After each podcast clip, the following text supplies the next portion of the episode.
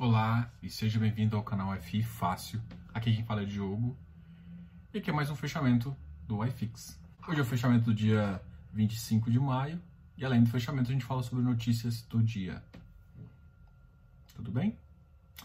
Bom, a notícia principal hoje foi justamente o Ibovespa, né? O Ibovespa realmente teve uma alta espetacular, assim, a gente teve quase um circuit breaker para cima.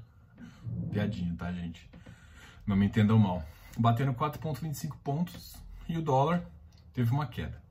Vale lembrar que hoje o mercado americano estava fechado. Então, bom, ah, isso é muito influência do alívio político, né? E o mercado exterior positivo, vamos dizer assim. Teve algumas notícias positivas na Alemanha, mas para mim a Alemanha não é o problema, o maior problema que a gente vai enfrentar está na, na União Europeia, principalmente na Espanha e na Itália. São os países que vão ser mais afetados aí e que tavam, não estão tão bem economicamente. França também. A Alemanha é, é o país mais, mais, forte do bloco e o índice, de, é, tá, o índice econômico dele está com a confiança alta num, assim, é bom, mas não me diz muito da comunidade europeia em si, entendeu? Porque também realmente ele é um país mais forte da comunidade europeia e isso agora tem que ver se ele vai começar a tomar as decisões em termos de banco da, da do euro, uh, tomar as decisões para salvar os outros dois países, aí, principalmente Itália e, e Espanha. Né? Então vamos, vamos ver aí, mas o mercado viu como bom. Eu, assim, eu tô um pouco. Eu tenho achado essa alta estranha, particularmente, né? Principalmente porque uh, o ano passado, quando a gente teve o mínimo atrito entre Estados Unidos e China, a gente teve o mercado realmente até o Trump e o, o ditador lá da China até eles melhorarem o discurso, começarem a alinhar a política externa, os mercados ficaram bem, bem voláteis e, e bem estressados, assim. Então, assim, é, nesse momento a gente tem uma, uma agressividade bem grande dos países de novo, voltando a crescer. Para mim, eu acho que está em, em, algum, em algumas tá em alguns níveis maior do que do ano passado e mesmo assim uh, não tá. Isso pode ser simplesmente porque o mercado já corrigiu muito mais pelo Covid e, e ele está entendendo que, beleza, tem que corrigir, mas ele está muito mais afetado e o Covid, ele, o pessoal já está conseguindo enxergar aonde é o buraco. E aí ele falou, não, o buraco é aqui, a gente cavou muito mais embaixo na expectativa, então podemos subir com a bolsa. Eu acho estranho. E eu, o segundo que eu acho estranho é que normalmente não faz não faz muito sentido a, a bolsa descolar tanto do mercado americano, tá? A bolsa normalmente não tem tanto esse movimento, mas é um reflexo é um reflexo próprio ali, tá? Não, não, não, não quero ser positivo ou negativo, só tô falando que a política nossa realmente estava pena, nos penalizando mais. Então, se realmente for só por isso, talvez faça um sentido, mas normalmente o Brasil não se desloca tanto do exterior nesse sentido tá? Então a gente tem economias que vão que vão entrar em recessão, a gente provavelmente vai também, pelo menos esse ano, e a, e a grande questão é entender como que a gente vai sair. Só que o mercado pode entender que as, que as empresas estão sendo mais é, mal avaliadas do que elas realmente são. Então a gente vai ver, cenas do próximo capítulo aí. Eu ainda tô, ainda tô com uma postura uh, não acelerada ainda. Eu não, não, acelerei na, na, no ímpeto de compra, vamos dizer assim. Eu ainda estou vendo o que, que vai acontecer. Essa é a minha opinião, entendeu? E, eu, e para mim, esse, esse movimento de 4,25 da bolsa é bem atípico. E principalmente porque a bolsa americana estava fechada. Não, normalmente, se você, se, você, se você acompanha a história, toda vez que dá alguma coisa nesse sentido e a, a, a bolsa sobe muito sem. Porque é como se ela subisse sem peso, tá? Eu vou, vou, vou refletir isso, assim. Você, se é autorofilista ou gosta de malhar, é basicamente você tá com uma barra sem peso nenhuma. É, é, é, essa referência que eu tenho. Então, eu já vi isso acontecer em algumas outras coisas no mercado, ela subiu muito, esticado por alguma notícia positiva, mas estava sem o mercado americano, o feriado lá e aqui não. E aí, no outro dia, isso não é previsão nem nada, tá, gente? Eu tô falando que, que, que, eu, vejo, que eu vejo historicamente. Enfim, uh, então por isso que eu tenho um pouco de receio. Então, normalmente, ah, beleza, o, o Bovespa faz sentido crescer? Não faz, mas 4,25 em um dia. Bom, com todo esse exterior, por mais que a, a Europa tá com um clima melhor. Europa não, Alemanha. Mas, em compensação, a, a, a tensão entre China e Estados Unidos aumentaram. Então, eu, eu, eu tenho ainda algum. Para mim, o aspecto político exterior ainda está pesando e as economias ainda não indicaram boas saídas ainda. Bom, esse foi mais ou menos as notícias do dia, as notícias mais importantes. Agora a gente vai para o fechamento e no final eu faço um comentário de um post que eu fiz no Instagram. Fechado? Para começar, a gente sempre fala dos ativos que tiveram pior desempenho e depois que tiveram melhor desempenho. Eu estou sorrindo aqui porque é engraçado, porque agora eu estou vendo aqui no meu home broker, uh, tem exatamente cinco ativos negativos, o que é excelente, tá? Dos que eu estou avaliando, tá, gente? Pode ter mais aí, mas dos que eu estou na minha cesta de ativos que eu avalio, tem cinco aqui: XPIN, KNCR, Hectare, XPlog e BCFF. O que mais caiu foi o, XPIN, menos 1%. É industrial. Olha, ele é um que está começando a fazer sentido olhar, tá? Apesar de eu não gostar de industrial. Mas às vezes você tem alguns com carteira mista aqui. Então vai, começa a botar ele num, num, numa lista de favoritos aí para você acompanhar mais de perto. KNCR tá na, ele varia de acordo com, com, com, com o mercado. Eu acho que está num valor até. Sim, é, a grande questão é a seguinte, o KNCR é um que vai ser penalizado. O KNCR e o Vigir, por exemplo, são é, fundos de papel com predominância em CDI, que eu chamo fundo de papel de CDI. Eu, chamo, eu tenho três classificações. Fundo de papel de CDI, fundo de papel de IPCA e fundo misto, que é justamente a proporção misturada de cada que não tem predominância em nenhum dos caras. A predominância dele é CDI. O que acontece com o CDI agora? Vai cair, a gente sabe que vai cair. Se ele vai cair, vai cair o rendimento, isso é fato. Porque todo o rendimento está atrelado ao CDI. Vai cair rendimento, ou seja, vai cair um pouco o valor da cota.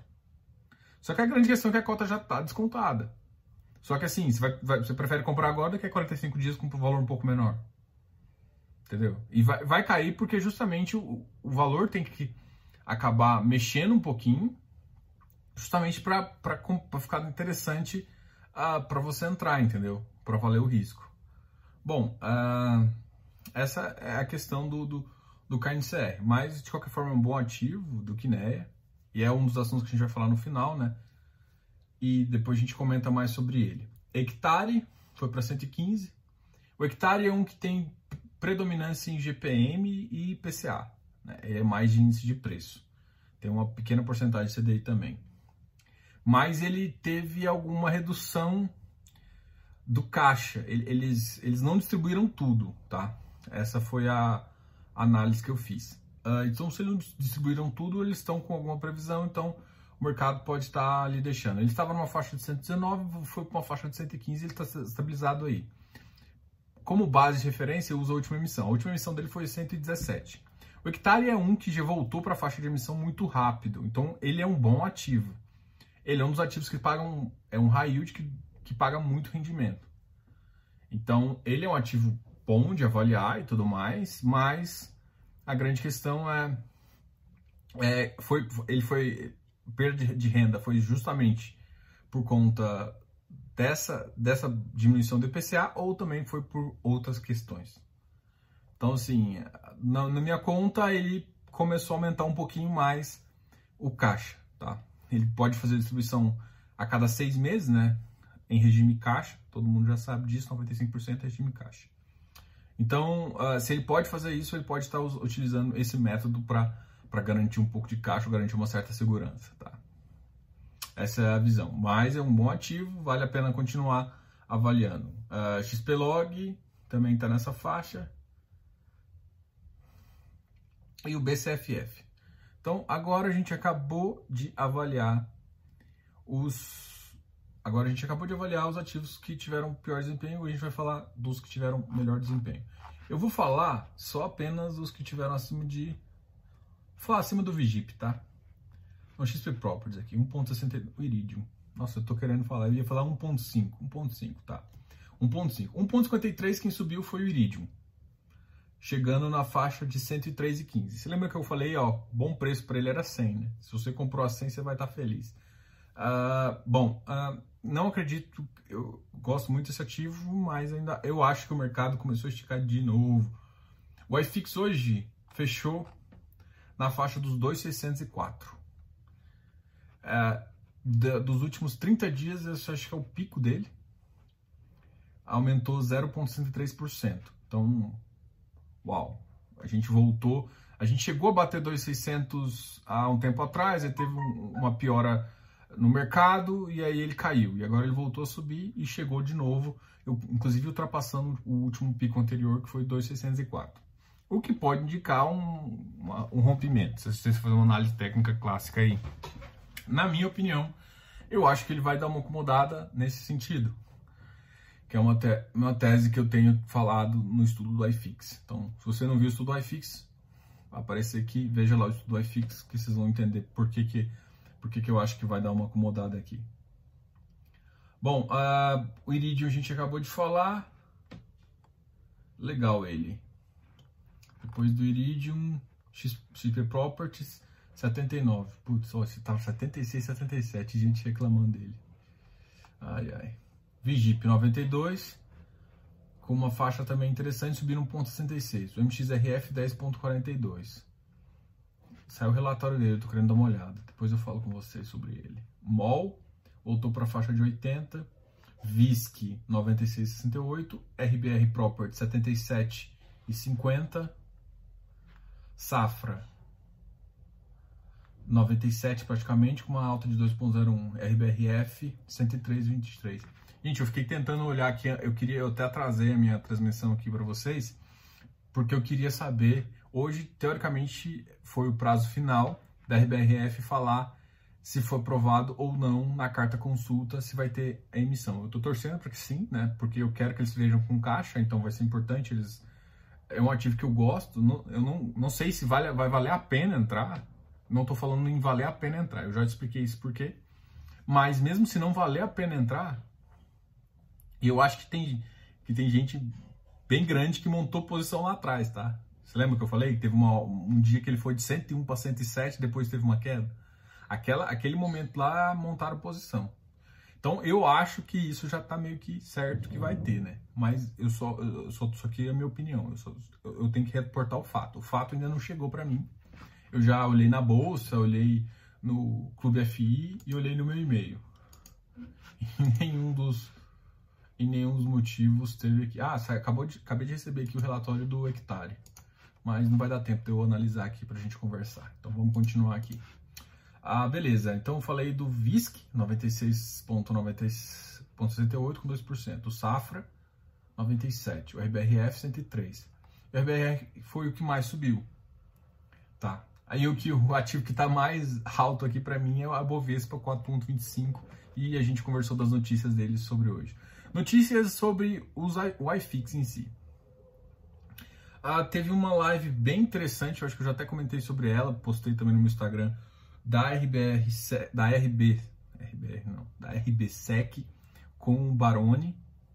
Ah, essa live foi bem interessante ah, para mostrar o ponto de vista de uma securitizadora, além de ver, além de você saber como funciona, você entender também qual é a opinião de como eles, como head de, de de operação pense, como eles tomam, como está sendo os pedidos de wave, como está sendo os pedidos de, de avaliação de crédito e, e, e, lembrando que a securizadora ela é só manuente, né? O que, é, o que fica bem claro lá, se você vê ou não vê, você vai entender que a securizadora é manuente. Quem é detentora dos créditos ou da dívida é o investidor e o cedente. Só que o registro e a responsabilidade do acompanhamento fica toda com a securitizadora.